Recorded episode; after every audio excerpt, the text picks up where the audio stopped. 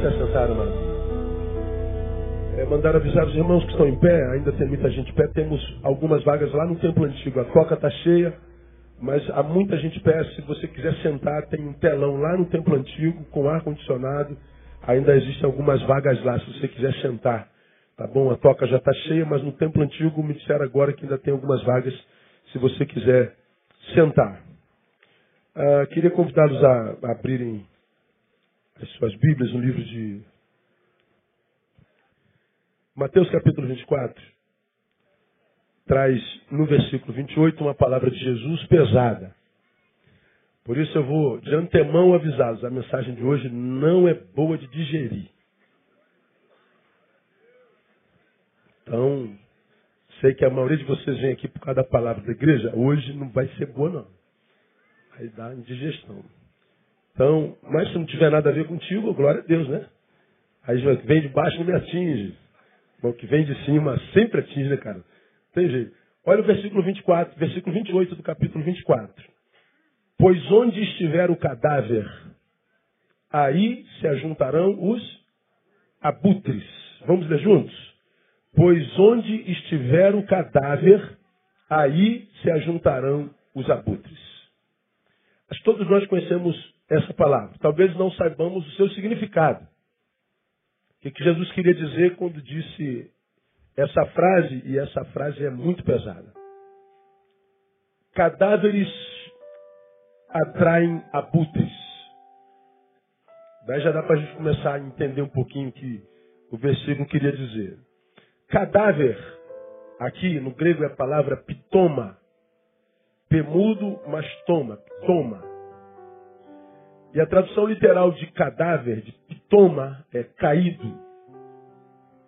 Então, onde houver um caído, ali se ajuntarão os abutres.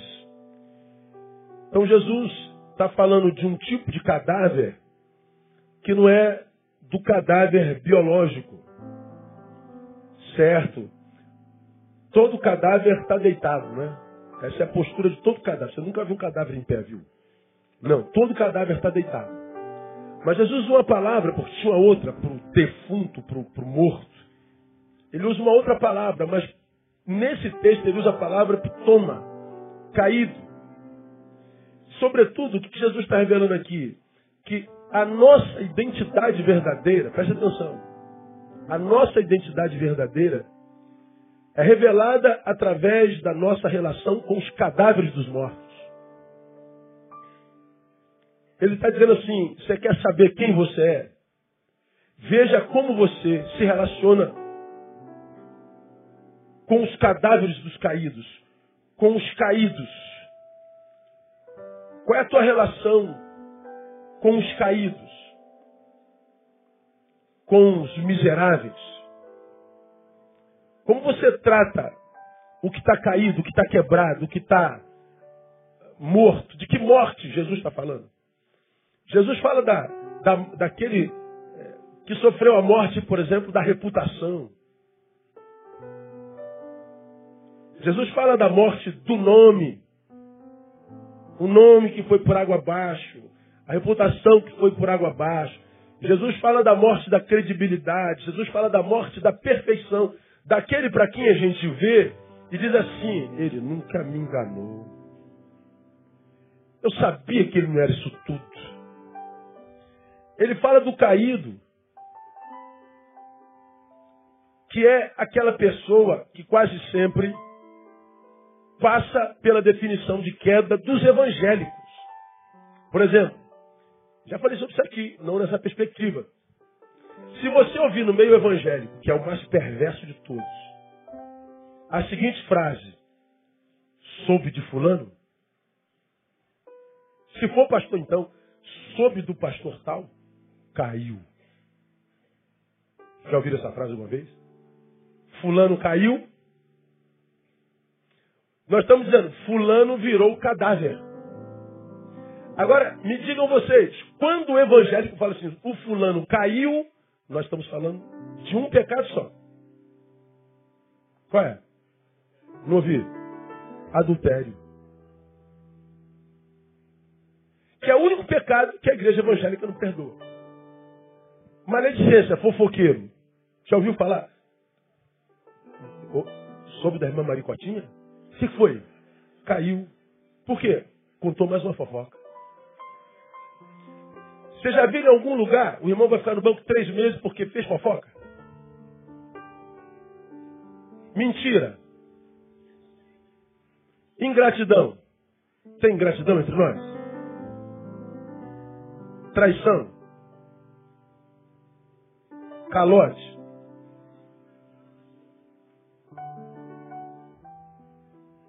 Tem adultério entre nós? Qual é o único pecado que a igreja condena? É o do adultério. Aí, o que, que caiu desse sujeito que foi perfeito por 30 anos, mas ele adulterou? A gente diz: Eu sabia que ele não era tudo aquilo. Nós estamos dizendo: morreu.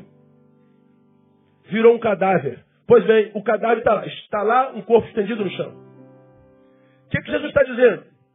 Como que você se relaciona com esse cadáver? Pega a primeira pedra, tira. Eu sabia, bem feito, nunca me enganou. Como é que você se relaciona com ele? Bom, dependendo da forma como você se relaciona com o caído, Jesus está dizendo, eu já sei quem você é. É um abutre. Vai mastigando aí. Ele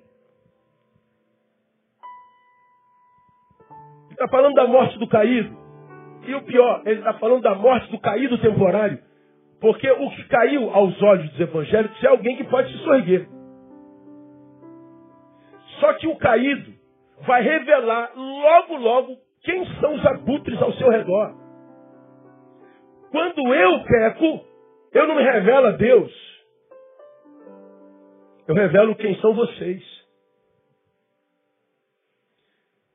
O pecado de um homem revela quem está à sua volta.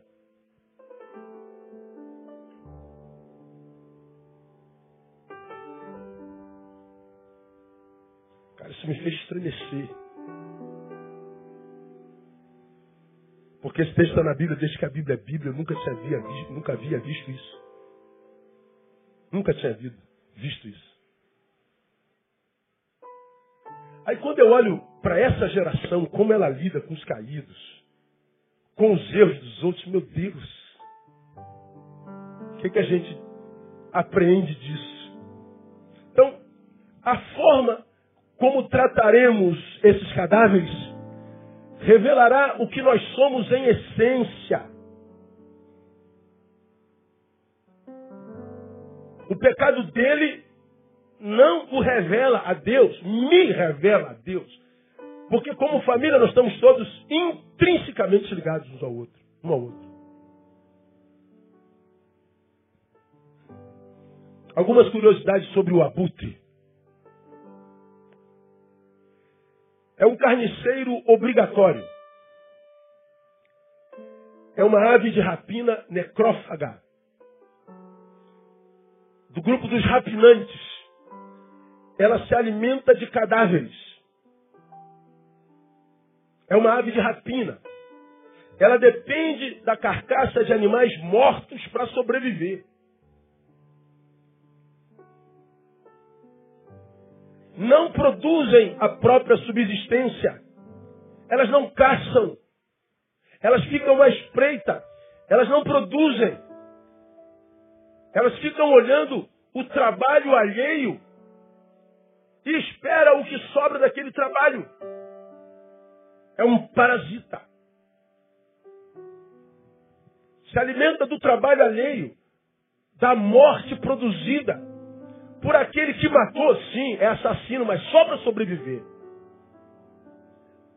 Porque no reino animal ninguém mata por prazer. Mata para sobreviver, como nós. Você comeu carne hoje, irmão? Ou não? Quem comeu carne aqui hoje, por favor? Você matou para viver. Não, eu não matei ninguém, pastor. Claro que matou.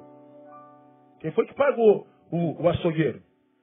Foi tu. Então, eu paguei o açougueiro, mas quem foi que, que, que, que o açougueiro pagou para matar a vaca? Aí o cara lá do, do não sei quem, que, o dono do, do matadouro. Ah, mas não foi o matador que matou a vaca. Quem é que o matador, o dono do matadouro paga para dar uma retada na cabeça do boi? É o assassino de boi. Então, do assassino de boi ao matador, ao dono da açougueira, até que você compra carne e come e se refestela nela, ah, tudo assassinato. Nós matamos por prazer. Eles não. Não, não, peraí, pastor, eu não aceito isso. Nós a gente pode viver sem carne. Carne é um luxo que a gente tem. Não é? E eu não estou dizendo que você está pecando, não. São, o reino mineral serve ao vegetal, né? o vegetal se alimenta do mineral. O animal se alimenta do vegetal, o humano se alimenta do animal. É assim mesmo, cadeia. Por aí, né? Agora, o, o abutre, ele não caça, ele não trabalha. Ele se alimenta do trabalho alheio. Dependem, portanto, da produção alheia. E mais, o abutre é poderoso, é uma árvore poderosa, é uma das maiores aves de rapina do mundo. Suas asas abertas podem chegar a 3 metros e 10, ela é gigante. Tem um pico que arranca as carnes mais profundas, a carne de um rinoceronte, por exemplo. Ela esfacelaria uma carne humana brincando, sem fazer esforço. É um bicho poderosíssimo. Em resumo, a vida do abutre depende da morte de outras vidas. Tais mortes mantém a sua. Ou seja, se eu sou um abutre, a minha vida encontra sentido na sua morte. Portanto, eu caminho pela vida, eu ando pela vida esperando que pessoas morram mesmo. O meu alvo é o seu cadáver. Olha que coisa grave, meu irmão. Jesus está dizendo: onde estiver o cadáver, ali se juntarão os abutres. O cadáver para Jesus é gente e o abutre é gente também. E essa relação antropofágica existencial, digamos assim. Essa relação maldita e perversa, que é retroalimentada, maligna. E como é que Jesus sabe quem é abutre na sociedade? Através da relação que eu tenho com o caído, através da relação que eu tenho com o que está abaixo de mim, através da relação que eu tenho com o ferido, com o caído temporário, ou seja, que, quem sabe, com a minha ajuda poderia ser posto de pé de novo poderia ter sido devolvido à vida, mas eu, como abutre, não faço isso, não propicio isso a ele, pelo contrário, eu acabo de matar, porque a sua morte é a razão da minha vida. Sua morte justifica a minha vida. Olha que coisa dura. A pergunta primeira que eu faço para você: você tem alguma coisa a ver com o abutre? Pergunta para o irmão do seu lado: tem abutre aí, irmão?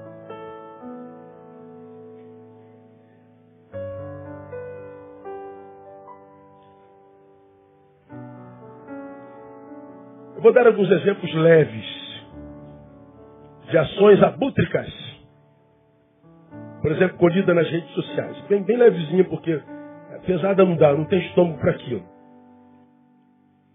Vamos pegar, por exemplo, o caso Bianca Toledo. Todos acompanharam? Claro, vida alheia nos interessa. E a história já está mudando rumo, está acompanhando lá, né? Pois bem, quando Bianca anunciou lá, o meu marido é gay, estuprou meu filho. Todo mundo caiu de pau em cima do Henrique. Um comentário. Tirei, tirei dois só lá dos comentários dos, sites evangélicos. Ah, um falando sobre o, o o cara usou a palavra que aquele. Pô, cara, eu sou quase maluco para falar esse palavrão aqui, mas não vou falar porque tem, tem gente que escandaliza demais. Mas o, o, o bichinho que tem o chifrinho, que atribui-se o seu nome a gay, vi, vi, entendeu? Deu para entender? O cara escreve assim, vi. Todo mundo sabia e via o jeitinho dele vi enganador, nojento, e ainda por cima pedófilo, nojo do mundo gospel. Ele termina seu comentário: Que Deus tenha misericórdia de nós.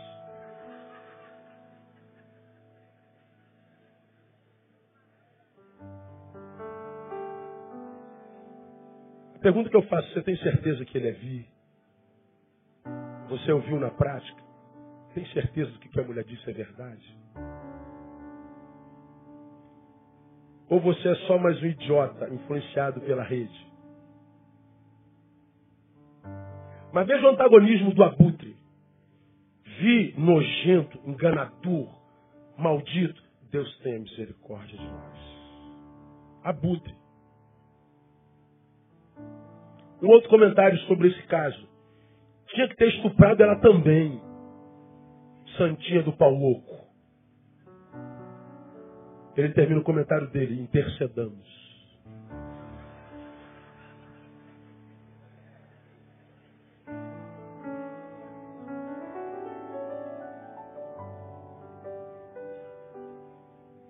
abutre. A forma como lida com o cadáver do pastor. A forma como lida com o cadáver da Bianca. Vamos a um outro caso recente, a morte do filho da Exla. Foi tarde. Quanto menos evangélicos no mundo, melhor. O sobrenome desse cara, que deve ser fictício, Ninguém é homem para botar o seu nome em comentários como esse. É fulano de tal axé.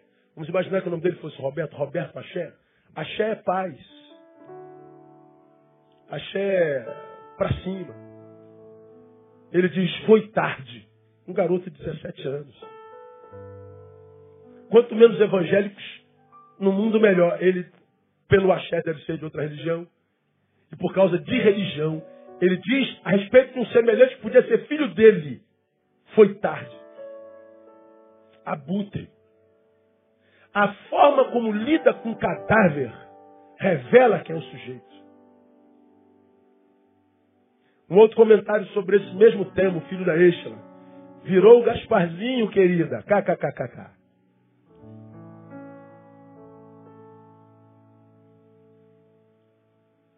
Como que você pode entender uma coisa dessa? Mais um comentáriozinho sobre esse tema. Bem feito. Quem manda crer num Deus pão doce? Deus com D minúsculo. Que para alguns sábios ateus, Deus é um grande pão doce cósmico que a gente consome. ok, você não crê no Deus dela, mas o que, que o filho dela tem a ver com isso? Para você dizer bem feito com a morte do menino. O que isso tem a ver com religião? Quem está sendo revelada? Revelado diante de Deus, o menino que morreu, que já está com ele, ou o abutre que está vivo? Quem está sendo revelado? Mais um exemplozinho. Aquele atentado na boate gay que aconteceu há bem pouco tempo na América. É a mão de Deus pesando contra o pecado pena tantos sobreviventes.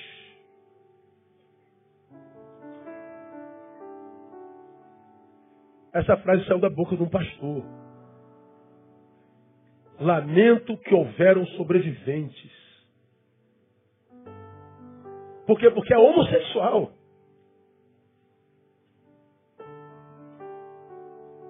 Porque não é hétero como eu, tem que morrer todo mundo. abutre. E os comentários sobre isso, então. A pergunta, a pergunta para a nossa meditação hoje é a seguinte: O que, que te apetece, meu irmão?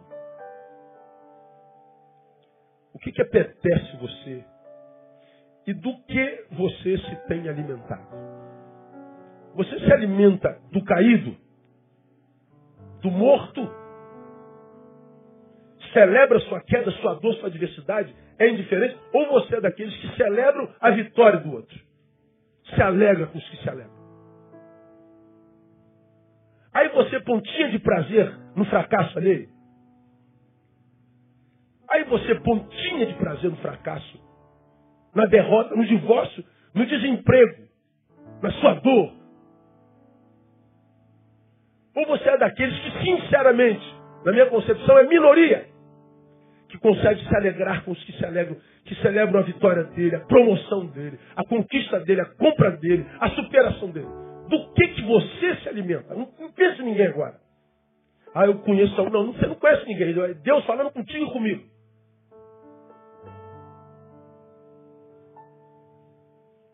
Do que, que você se alimenta? Da desgraça alheia? Da sua dor, dos seus percalços, dos seus vacilos? Ou você se alimenta da sua alegria, da sua vitória, da sua ascensão, da sua superação? Pois é, a forma como nós nos relacionamos com os cadáveres revela quem eu sou. Talvez hoje, se você se descubra abutre, vai saber por que, que Deus não funciona em você. Por que, que há uma multidão de gente frustrada com Deus dentro da igreja? Está na igreja todo dia, tem Deus na boca, mas que carrega a morte dentro. Está sempre vivendo interrupções, nunca encontra equilíbrio. Fica vivendo uma espiritualidade mentirosa, vagabunda, estereotipada dentro de templos.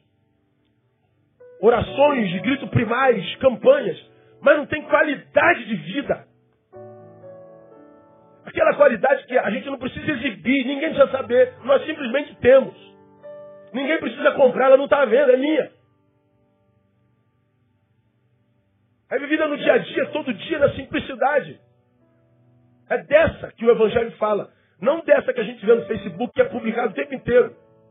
Mentirosa. Por que, que não se estabelece dentro de, na maioria de nós? Porque, na minha concepção, nós vivemos no meio de uma geração de abutres.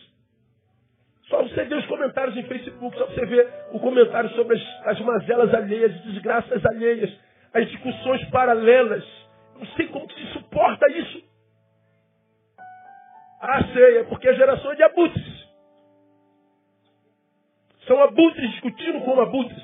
Porque se não fosse abutres, não se discutia a morte da filha de Eixela. Oraria pela mãe que ela é. Não se discutiria a morte do homossexual. Discutiria-se ou oraria-se pela dor de um pai e de uma mãe que perdeu o filho. Não se discutiria a tragédia da Bianca. Oraria para Deus mudar a história. Mas não, a gente prefere discutir. Nos metermos onde ninguém pediu a nossa opinião. O abutre não suporta não opinar. O abutre tem demônio no dedo. E o dedo tecla aquilo do que o coração está cheio. E o que está cheio? O abutre de morte.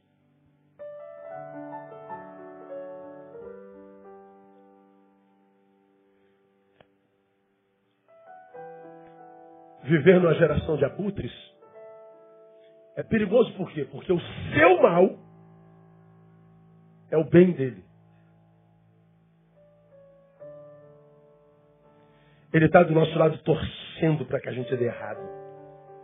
Ele está do nosso lado esperando para poder te dar uma ferroada, te gerar dor. Ele está do nosso lado, de perto de longe, espreitando nossa liberdade, nossa alegria. Ele é, como eu digo, um carregador de balde de água fria. A primeira oportunidade ele te joga uma, uma balde de água fria. Não adianta você abençoá-lo, não adianta você estender a mão, não adianta você formá-lo, não adianta você caminhar com ele por anos. A primeira oportunidade ele te apunhala. E se você não discernir o abutre, quem sabe você criou, você acaba se transformando na imagem e semelhança dele, produzindo a mesma desgraça, começar por ele. E nós vamos de abutre em abutre nos abutrizando. E numa comunidade de abutres, numa sociedade de abutres, o objetivo é a morte. Nós queremos ver morte. Nós queremos ver dor. Nós queremos ver choro, nós queremos ver humilhação. Nós nos alimentamos disso. Agora vamos lá. Qual o grande problema disso tudo? Primeiro,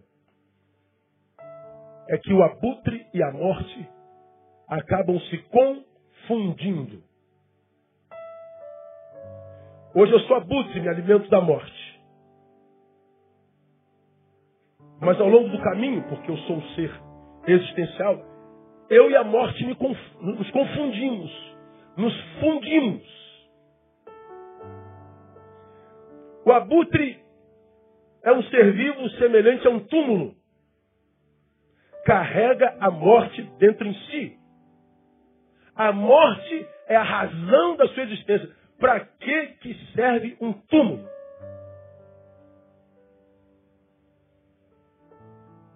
Para que sobre ele depositemos os mortos. Tira o morto do túmulo. Para que, que serve o túmulo? Me dê uma outra função para túmulo. Alguém conhece outra não? Não existe. O túmulo é o que carrega a morte dentro em si. E por que, que é, isso é temerário? Porque a Bíblia diz que Deus não é Deus de mortos. Ora, Ele não é Deus de mortos, mas de vivos. Estás em grande erro, diz a palavra em Marcos 12, 27. Se eu sou um abutre, carrego morte em mim.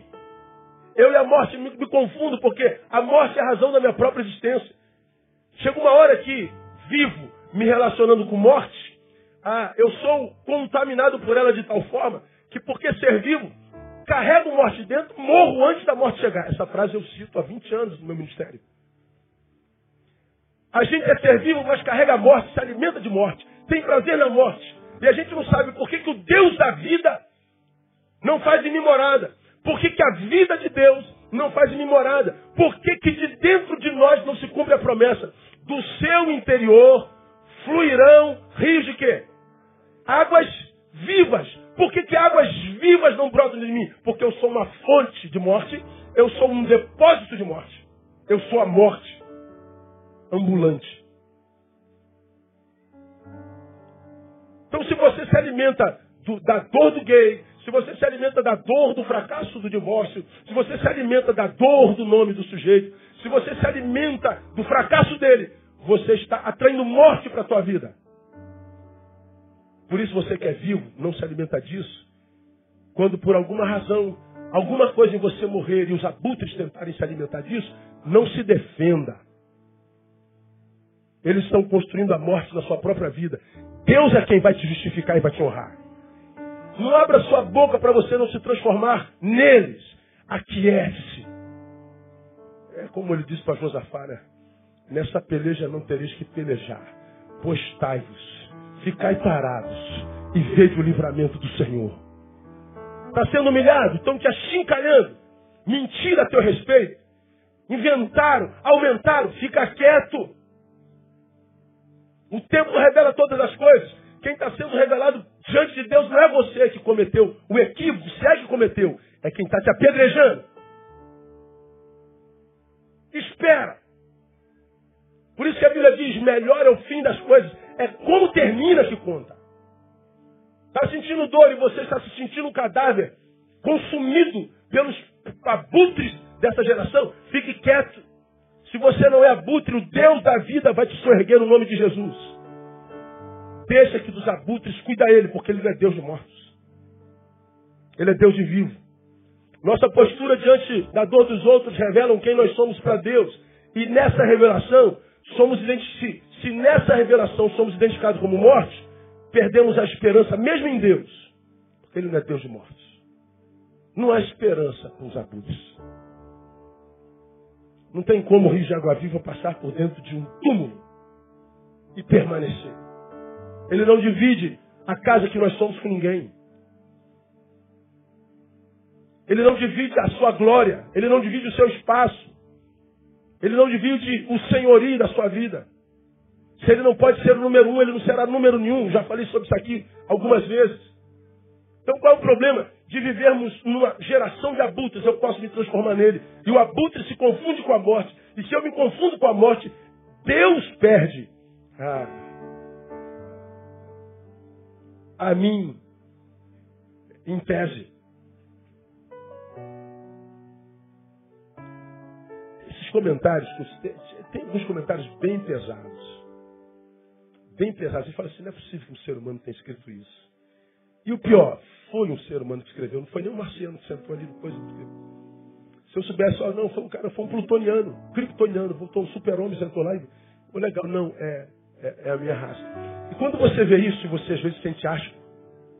Você diz, meu Deus, como é que um ser humano pode produzir isso? Por que, que a gente precisa se estarrecer mesmo E que lição a gente deve tirar do estarrecimento que a gente sofre através da produção dos abutres? É que os abutres revelam aonde a gente pode chegar em degradação humana. Vocês viram essa semana aquela mãe que estava com a criança no colo e o camarada deu-lhe uma facada no pescoço. E a criança tentando socorrer a mãe. E aparece a criança ensanguentada. E o cara grava o vídeo e joga no, no, na internet. Veja os comentários.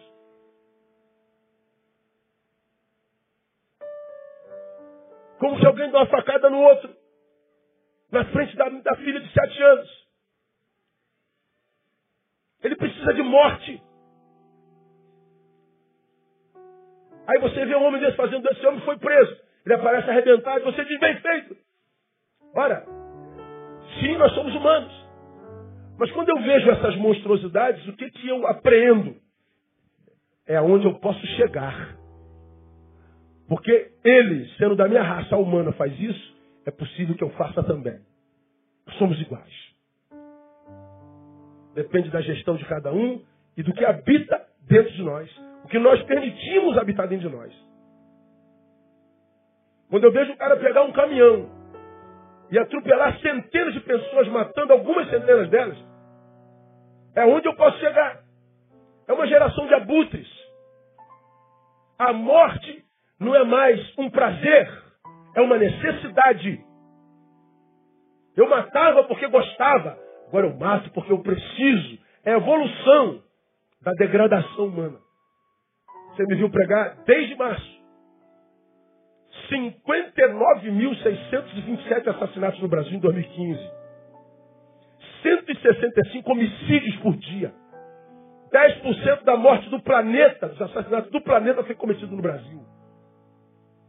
Pastor, por que tanta morte? Geração de abutres. A morte é uma necessidade. Ah, na década passada, no, final, no início dessa, 2016, é, finalzinho da passada, início dessa, apareceu uma, uma leva de filmes de, de vampiros, né? E aquele casalzinho famoso. Me ajuda o nome deles aí, Zé? No, hã? É, é Eduardo Bela. Dois belos, não é verdade? Ele gelado, a bela. Amém, irmãs? Então. Aí tinha os vampiros bons e os vampiros maus. Os vampiros bons evoluíram e não precisavam do sangue humano. Dava um jeitinho deles lá e, e, e evoluíram. Mas apareciam os, os vampiros maus. Os vampiros maus, eles de quando em quando tinham que matar alguém para se alimentar do sangue.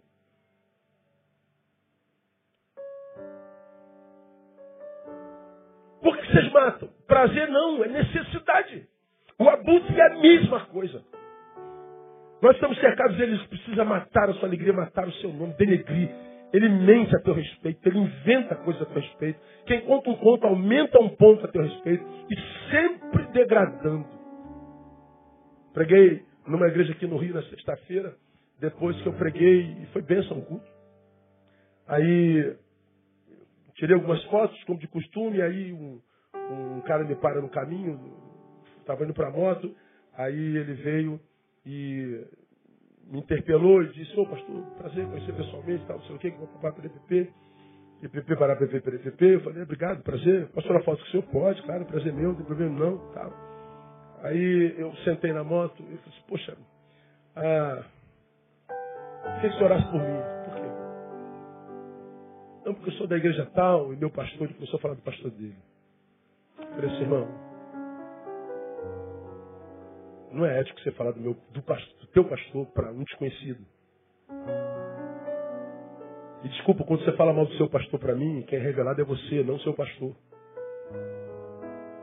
Se você é capaz de falar do teu pastor para um estranho, o que você seria capaz de falar de mim, que sou um estranho para você? Eu não quero saber da vida do seu pastor. Senhor, me desculpa aí, está desculpado, irmão. O sem graça. Essa palavra já estava gestada no meu coração. Eu estou vindo na moto e ouço o Espírito falar, abutre. Ele precisa matar alguém em algum lugar. Eu preciso acabar com o nome de alguém. Eu preciso fazer um comentário que denigre. Eu preciso dar uma ferroada. Ah, até que foi bem o que você fez, mas, ó, ó o mais, o mais é o, é o rabo do escorpião que vai lá por trás, assim, ó, puf. Está aqui conversando contigo, o rabo está assim, ó, puf. É assim, abutres. Conhece gente assim? O abutre e a morte se confundem. Então, como nós nos relacionamos com, a, com o cadáver revela quem nós somos. Segundo, por que, isso é importante? É que prosperidade, olha só, para quem é abutre, é a proliferação de mais mortes.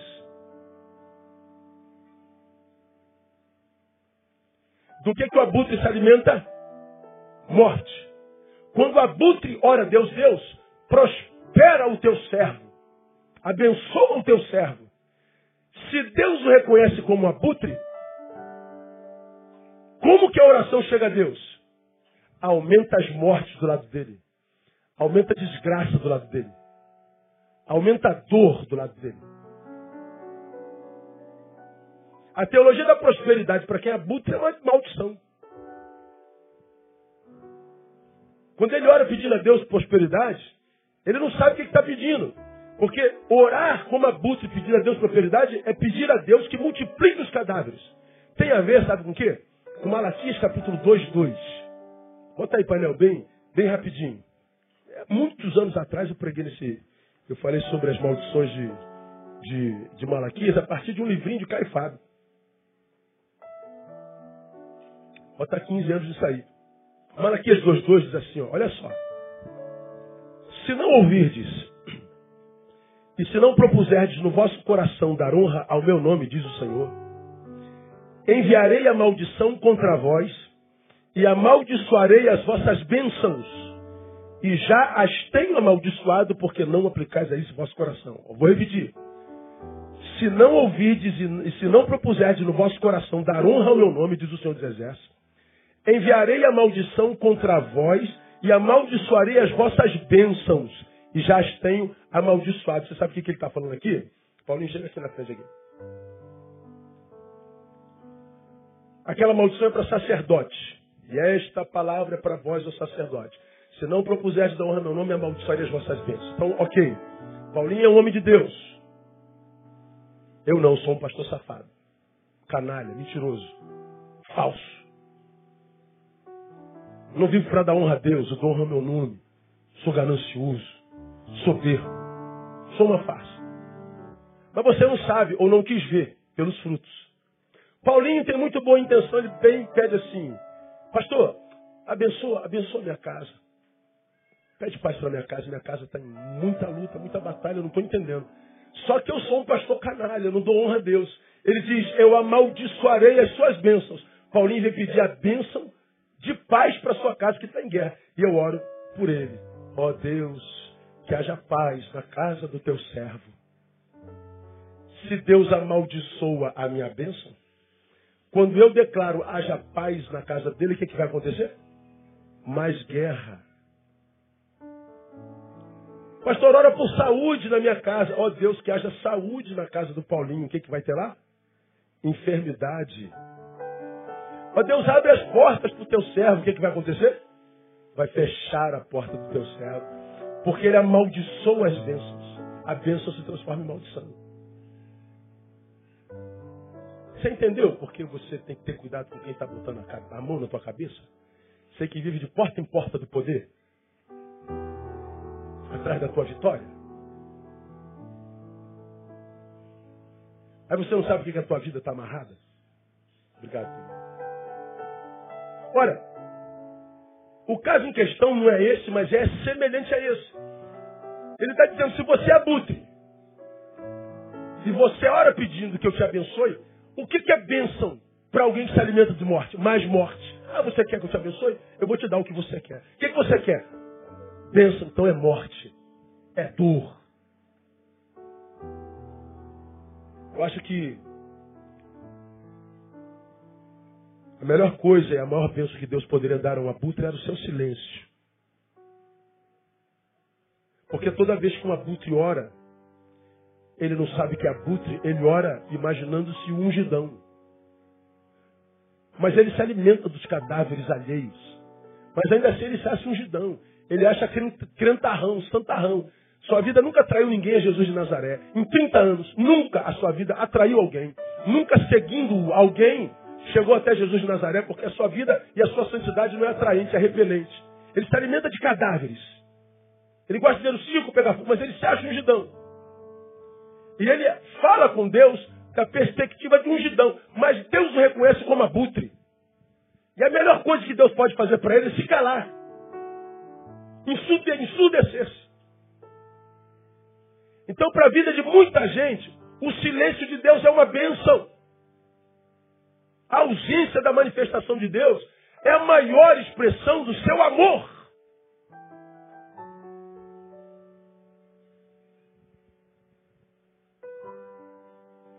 Prosperidade para quem é abutre, abutre é proliferação de mais mortes. A melhor coisa que Deus pode fazer é o silêncio. Olha a gravidade dessa coisa. Vamos terminar.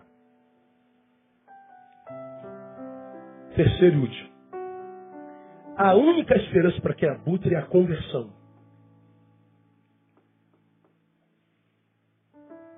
Ou por que será que você acha que Deus, ao invés de recondicionar o homem, o matou e o ressuscitou em Jesus.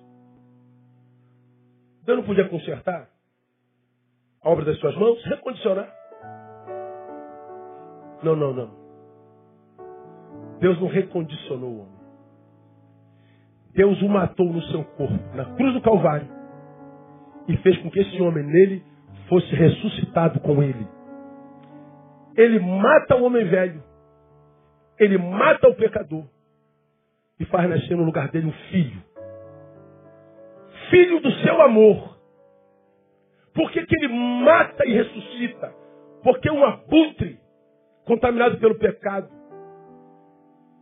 semelhante ao túmulo, com vida similar à morte, só nascendo de novo. Não dava para tapar o buraco. Não dava para botar um remendo novo no, no, no retalho velho. Ele tinha que fazer tudo de novo. Não dava para consertar o dano que o pecado fez no homem. Ele resolveu morrer a nossa morte para que pudéssemos ressuscitar nova vida nele. Aleluia! Não tinha jeito. Por isso que a Bíblia diz: se alguém não nascer de novo, não pode ver o reino de Deus, porque é um reino de vida. O que, que Paulo fala? Que o reino de Deus não é comida nem bebida, mas é justiça, paz e alegria no Espírito Santo. Ele está dizendo: o meu reino é um reino de justiça, de paz, de alegria. Não há morte no meu reino. Não há alegria na desgraça alheia. Ninguém está bem se alguém está mal. Todos estão mal se alguém está mal. E todos estão felizes quando todos estão felizes. Somos um corpo. Isso não é utopia. É uma realidade para os cidadãos do reino. Ah, mas por que a gente não vê isso na igreja? Porque nem todo mundo da igreja é cidadão do reino. Mas acha os cidadãos do reino na igreja. Você vai ver que todos têm alguma coisa em comum. Alegria com a alegria dos seus semelhantes. Prazer em servir. Prazer em estender a mão. Não é alguém que está querendo é, é, ser visto o tempo inteiro. Glória, reconhecimento. Não. Ele quer ser o maior. E o maior no reino é o servo de todos. Por isso que ele diz que são dois ou três. Então qual é o nosso papel? Acharmos os outros dois porque nós teremos um deles em nome de Jesus. Então só se decepciona com a igreja quem não é igreja, irmão. Como eu tenho dito, ah, quem falou que a igreja seria perfeita? Aonde está escrito isso? Ele disse que joio e trigo cresceriam juntos, ele só separaria no dia do juízo. Então dizer, me afastei da igreja porque a igreja tem gente falsa. Para de palhaçada, pô. Como se você não fosse falso. Como se você fosse perfeito. Como eu preguei há pouco tempo atrás a, a, outro comentário de Abutre sobre a, o dia que a Bianca Toledo botou lá o vídeo dela. Aí uma pessoa que já foi daqui dessa igreja falou assim: Deus está fazendo uma limpeza na sua igreja. Aleluia. Aí a minha pergunta era: se Deus limpar a sua igreja, você fica dentro? Deus passa a peneira aqui, você se salvaria? Tu é isso tudo mesmo? Pensa nos teus desejos e diga para você se você é. Isso tudo mesmo. Pensa com a condição sexual. Como você lida com, com sexualidade. E vê se você é isso tudo mesmo. Pensa com a relação com dinheiro, com imagem. E diga para você que você é isso tudo mesmo. Lembra de você sozinho, quando não tem ninguém olhando para você. Quando você está consigo, com os teus pensamentos, tua interioridade. É isso tudo mesmo. Então se Deus fizesse uma limpeza na sua igreja, você ficaria na igreja? Eu acho que é hora quando Deus não faz limpeza agora não. Um pouquinho aí. É, deixa assim debaixo da graça mesmo. Que é para a gente conseguir, chegar até o final. Limpa só no dia do juízo, como o Senhor prometeu. Não use esses imbecis, não. Porque eles não sabem o que estão falando, não. Mas por que, que ele está dizendo? Deus está limpando a sua igreja. Porque a, a sujeira é o outro. Abutre. Abutre. Porque quem não é abutre, irmão, nunca sente gozo pela queda do irmão. O abutre sente sempre gozo. Quem não é abutre celebra a vitória. O abutre celebra a derrota. Quem não é abutre quando sai, chega perto e diz, meu pastor, eu vim agradecer ao Senhor pelo tempo que foi bom. Para mim não está sendo bom, então não vou ser bênção mais. Eu estou indo para outro lugar. Ó, saiu bem. O abutre não. O abutre sai cuspindo no prato que comeu. É uma geração de abutres. Aí quando me perguntam, pastor, só sofre quando perde alguém? Eu nunca, eu nunca tive ninguém. Estou tentando me ter. Não tem ninguém, nem André é minha. Ela é do Senhor. Viajou na sexta. Se fosse minha, eu falava, tu vai ficar.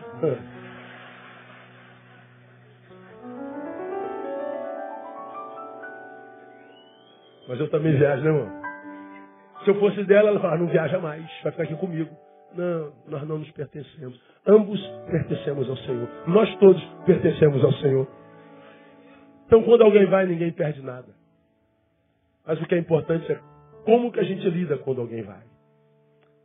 Quando alguém cai, quando alguém chora, quando alguém sofre, quando alguém perde, revela quem nós somos. Do que, que você se alimenta?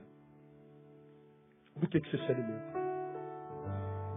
Só conversão, só morrendo e nascendo de novo. Como Paulo disse, pelo que se alguém está em Cristo, nova criatura é. As coisas velhas passam. O abutre morre, eis que tudo se faz novo. A única forma é nascendo de novo. Nele, nós deixamos de ser túmulo, deixamos de ser morada da morte e nos transformamos em casa espiritual. Como diz Pedro, chegando-vos para ele, pedra vida, viva, rejeitada, na verdade, pelos homens, mas para com Deus eleita e preciosa. Vós também, ó, com as pedras vivas. Eu sou uma pedra viva. Você é uma pedra viva. Diga para quem está ao seu lado, você é uma pedra viva.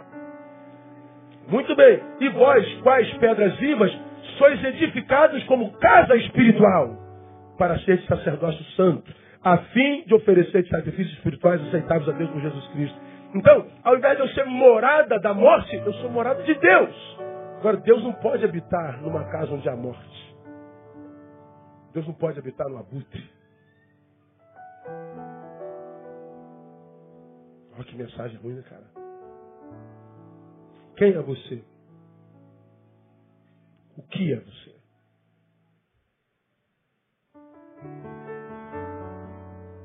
É fácil saber. Veja como você se alimenta.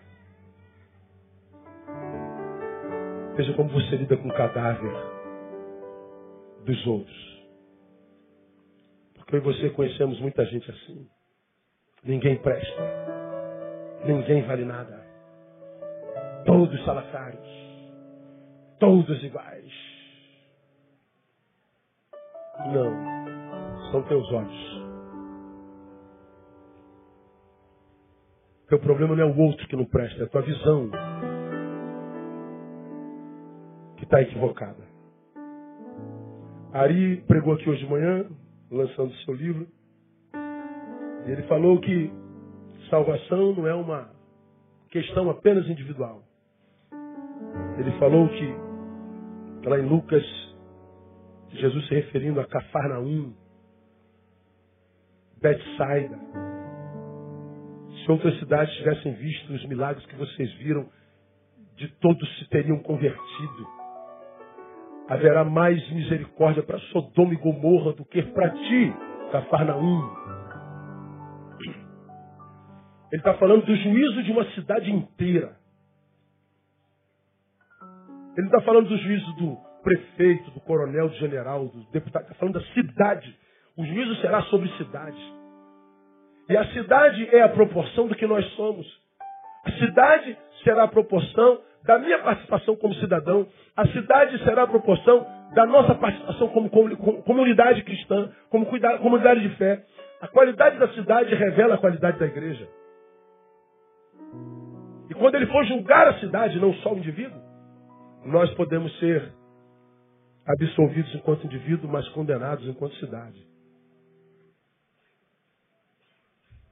Na sua cidade, na sua comunidade, o que, que você é? Do que você se alimenta? Se alimenta do cadáver alheio? Acaba de dar a palavra final? Fazer o último comentário? Você não consegue ficar calado, o Senhor está ministrando teu coração nessa noite. Para com isso. Porque você está traindo morte para a sua vida. Deus não é Deus de mortos. Deus anseia por achar casas espirituais entre os homens. Mas ele não pode habitar numa casa habitada pela morte. A minha oração, a minha fé, a minha esperança é que você entenda essa palavra não como uma exortação do seu pastor, nem como quem deseja machucá-lo, mas como alguém que é porta-voz de um Deus que te ama. Se ele colocou essa palavra na minha boca, trouxe alguém para ouvir isso. Ele sabe que existem entre nós pessoas cuja vida não flui, cujo rio de água viva não flui. É farsa. Essa espiritualidade toda é mentira. É mentira. Quando você está sozinho, você não é isso tudo que você diz ser na igreja. Quando você está consigo mesmo, você sabe não está em boa companhia. Não se curte. Não aprova a vida que você imagina Deus tem dado a você nesse tempo que se chama hoje. Agora, será que o problema está em Deus mesmo? Não, não está. Deus é um Deus de vida que não pode mentir.